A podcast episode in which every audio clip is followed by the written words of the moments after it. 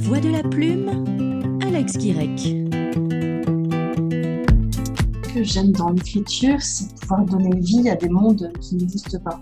De pouvoir imaginer ce qui se passerait si, point de suspension, euh, si le ciel était rose, si euh, on marchait sur la tête, euh, si on avait, je sais pas moi, un bras à la place du nez. voilà, tout est possible. C'est ça que j'aime beaucoup dans l'écriture, c'est qu'il y a un monde, des mondes qui, sont à portée de main. Bienvenue sur La Voix de la Plume, le podcast qui donne de la voix aux plumes des petites maisons d'édition. Mon prochain livre, c'est un roman de science-fiction qui s'intitule Parallax euh, et qui sera publié aux éditions Éco-édition le 19 euh, février. Je suis Alex Guirec, je suis auteur de plusieurs nouvelles et d'un roman, et je vous accueille euh, sur ce podcast. Pour ce premier numéro, j'ai appelé Émilie Courte, qui a publié plusieurs ouvrages et qui va nous parler de son dernier roman et de sa passion pour l'écriture. Parallax, ce n'est pas votre premier livre. Est-ce que euh, la science-fiction est un domaine qui vous est familier dans l'écriture? Alors, j'ai jamais écrit de science-fiction. J'ai écrit d'autres romans, mais c'était plutôt dans le thriller psychologique. Là, on rentre vraiment dans la science-fiction sans être euh, complètement dans les univers euh, interstellaires, etc. Euh, mais effectivement, il est classé en science-fiction parce qu'on est dans les domaines parallèles. Tout ce que j'avais écrit un petit peu avant, ça abordait, on va dire, le fantastique, mais pour être dans la science-fiction à proprement parler, c'est le, le Parlez-nous de Parallax, de son histoire. Entraînez-nous dans votre monde. Alors, Parallax, c'est l'histoire d'un gentil psychiatre euh, qui aborde euh, malheureusement la crise de la quarantaine euh, malgré lui. Et donc, même si c'est une tête dans son domaine professionnel, même si ses amours sont ce qu'ils sont, voilà, il se remet complètement en question. Et on arrive là dans, le récit, en plein, plein questionnement. On se dit, bon, ouais, boulot, c'est bien. ma femme m'a quitté. Qu'est-ce que je vais faire de ma vie maintenant? Et euh, on le suit quand il va chez son traiteur favori et patatras, il arrive un accident de la circulation. Donc là, c'est pas de chance. Du coup, il tombe euh, ben, dans le coma. Euh, et à son réveil, il est euh, perturbé, c'est un doux euphémisme. Il est complètement à côté de la plaque. Il se met à voir des choses qui sont pas réelles, il se met à entendre des choses qui sont pas réelles il se dit mon Dieu, mais qu'est-ce qu'on a fait à l'hôpital? Est-ce qu'on a fait des expériences sur moi? Est-ce que est-ce que c'est moi qui développe complètement? Ou est-ce que je suis connectée à une dimension euh, complètement euh, au-dessus de ma compréhension? Et donc euh, il lui arrive ça et en même temps il essaie de tenir une vie normale, donc c'est assez drôle. donc il reprend le boulot, il reprend ses, ses, connaissances, etc. Et il se passe des choses. mais lui, il croit que c'est imaginaire parce qu'effectivement, il sait plus très bien ce qui est réel ou pas. Et c'est voilà, on va le suivre dans cette aventure-là. Qu'est-ce qui vous a influencé pour écrire Parallax et partir dans cet univers euh, un peu étrange? Alors, il y a plusieurs choses qui m'ont influencé, c'est-à-dire que je voulais écrire un livre qui se situe entre, entre les deux autres romans que j'ai écrits, entre Paranoia et Pas de loi. Pas de loi qui est un polar et Paranoia qui est donc un thriller psychologique. J'ai repris les mêmes personnages, donc c'est des personnages qu'on retrouve hein, pas, c'était pas les personnages principaux, mais on les a, euh, rapidement. Et je voulais déjà euh, faire un livre avec un homme comme personnage principal pour l'exercice, parce que je trouve ça assez intéressant. Et qu'est-ce qui m'a inspiré de d'aller dans ces mondes un petit peu euh, différents, c'est que je me suis toujours posé la question, voilà, le cerveau humain, qu'est-ce qu'il est capable de créer? Déjà ne serait-ce que quand on rêve, des gens qui rêvent, des gens qui rêvent pas, et des et des gens qui font des, rêves et des cauchemars complètement hallucinants. Euh, pour l'exemple, je sais par exemple que euh, ah non ça m'échappe. euh, c'est pas Robocop, c'est l'autre, la Terminator. Terminator est issu d'un cauchemar du réalisateur. Du coup, je me dis si un cauchemar est capable d'engendrer des films et même un mythe, Terminator quand même, voilà, qu'est-ce qui fait que dans un cerveau humain, il peut se passer des connexions complètement bizarres euh, qui, qui donnent vie presque à des choses euh, qui sont pas réelles. Voilà, j'avais j'avais envie de, de creuser un petit peu le sujet. Vous écrivez euh, comment, à quel rythme, quand, euh, de quelle manière? On a envie de savoir comment Émilie Courte s'invente ses histoires. Alors, euh, j'écris quand je peux.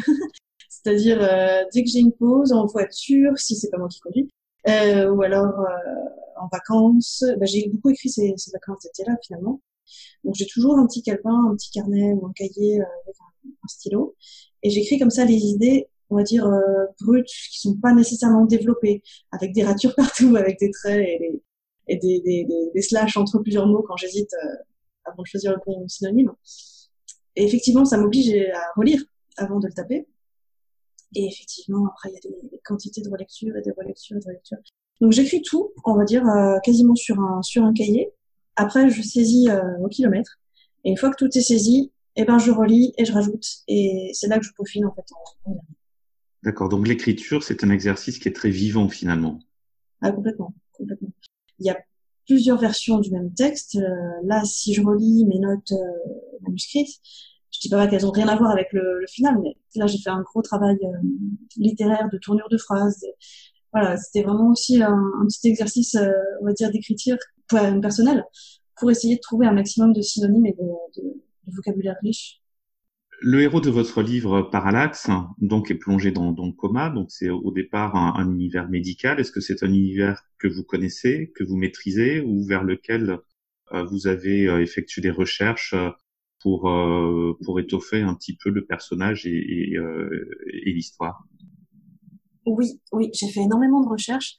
Euh, même à titre personnel, parce que c'est un univers qui me fascine.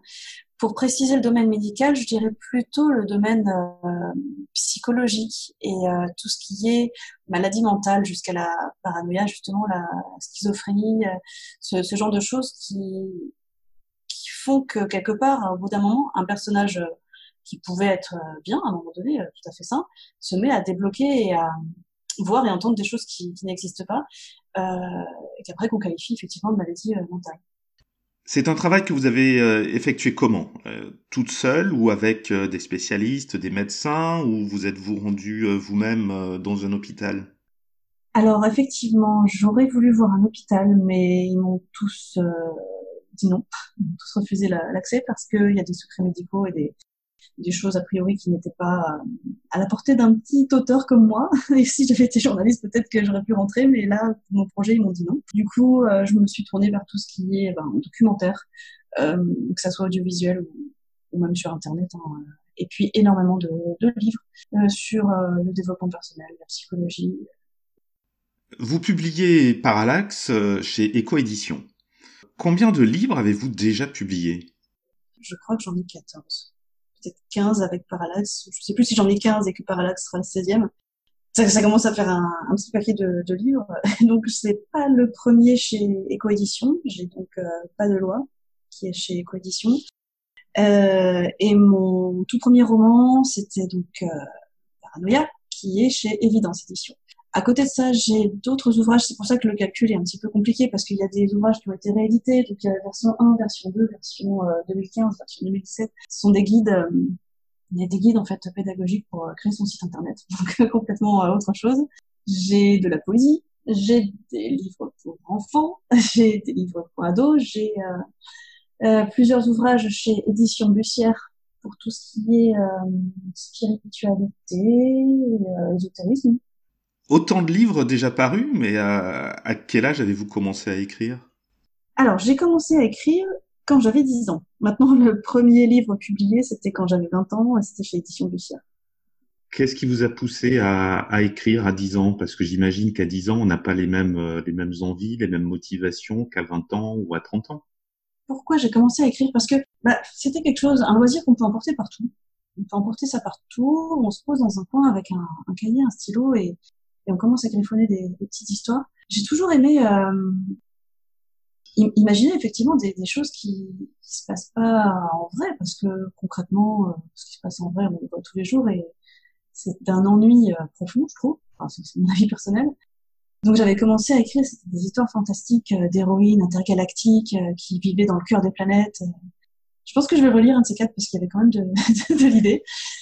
Bon, c'est, ça reste du texte très très enfantin, donc pas du tout littéraire et pas beaucoup de recherche grammaticale ni rien. Mais, mais, il y avait quand même euh, cette idée toujours d'évasion, de voir ce qui se passe euh, sur d'autres planètes avec des pouvoirs magiques et des choses euh, complètement complètement irréelles pour le coup. Avez-vous des contacts, Émilie Courtz, avec vos lecteurs? Que ce soit à l'occasion de séances dédicaces, de salons ou sur un site internet peut-être? Oui, alors c'est vrai que 2020, pour le coup, ça, ça, a un petit peu annihilé tout ça. Mais normalement, je fais beaucoup de salons et de dédicaces un maximum pour rencontrer justement les lecteurs. Ce qui m'a fait énormément plaisir, c'est qu'il y a quelques années, j'avais dédicacé donc mon premier livre à une jeune dame qui est revenue en fait pour euh, me prendre le, second. Donc, euh, j'ai mes, mes, abonnés. Euh, j'ai aussi une page Facebook sur laquelle, de temps en temps, des, des auteurs me contactent pour expliquer des questions, pour savoir alors, c'est quand la suite? Et j'ai mon site aussi, mon site perso. Donc, Émilie Courte est, est, est, connectée et on peut discuter avec elle si on le souhaite. C'est ça. Par rapport à, à la sortie de Parallax, euh, comment, euh, comment imaginez-vous les lecteurs euh, et, et, justement la, la, façon, la manière dont ils vont prendre ce livre, puisque pour vous c'est une première dans le genre de la science-fiction? Alors du coup, j'aimerais bien effectivement me changer en, en, petite souris, me connecter en fait à chaque chaque lecteur pour voir les réactions en, en temps réel, de, de regarder la, le visage l'expression un petit peu comme ça, sous ah, qu'est-ce qui se passe Et d'accord, oh non, ça peut être ça, ah si, c'est ça, oh là là j'aimerais trop voir euh, exactement ce qui se passe. Et aussi savoir ce qui se passe dans leur tête pour savoir si ça fait écho à leur propre vécu, s'ils se disent tiens, est-ce que ce serait possible ou bien qui, qui devient fou finalement? Est-ce que c'est euh, le, le, héros ou est-ce que c'est le lecteur de, de Parallax euh, qui devient fou en même temps que, que, que le héros Alors peut-être qu'il est pas fou, peut-être qu'il a raison. Donc c'est ça que j'aimerais bien scruter exactement comme une expérience un peu scientifique bizarre et, euh, et, et, aussi euh, connaître les questions qui soulèvent euh, au fur et à mesure du, du livre. Euh, livre qui donne des réponses d'ailleurs, mais qui donne des réponses peut-être autres que les questions que le lecteur se pose. Enfin voilà, c'est tout un tas de, de choses. J'aimerais bien. Donc en fait, une manière d'être d'être petite souris, c'est peut-être de demander au lecteur de se connecter sur vos réseaux sociaux, sur votre page Facebook peut-être, euh, pour euh, qu'ils donnent leur avis, pour qu'ils posent leurs questions. Oui, absolument, absolument. Et ça, ça m'avait beaucoup euh, fait plaisir effectivement par rapport à Pas de loi, qui est une enquête, où à la fin, et, sans la fin, ils me disent mais ah, est-ce que c'est ça? Euh, Et je répondais oui, non, peut-être. Voilà, c'est d'avoir un retour sur les sur les impressions des lecteurs, c'est vraiment ça vaut tout l'or du monde. C'est aussi peut-être ce qui euh, ce qui fait avancer, ce qui motive, et peut-être est-ce que ça vous donne des idées pour, euh, pour un prochain, un 16e ou un 17e euh, Carrément, carrément. D'ailleurs, pour la petite anecdote, euh, tous mes romans commencent par la même syllabe.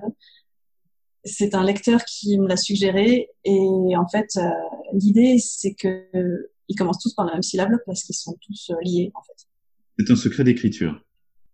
Ouais, il y a plusieurs petits secrets comme ça que j'ai glissés à droite à gauche. A c'est comme un jeu de piste avec des énigmes. Merci Émilie Courte, plume de chez Ecoédition, d'avoir donné de la voix pour nous parler euh, de votre roman Parallax. Sa date de sortie, le 19 février 2021.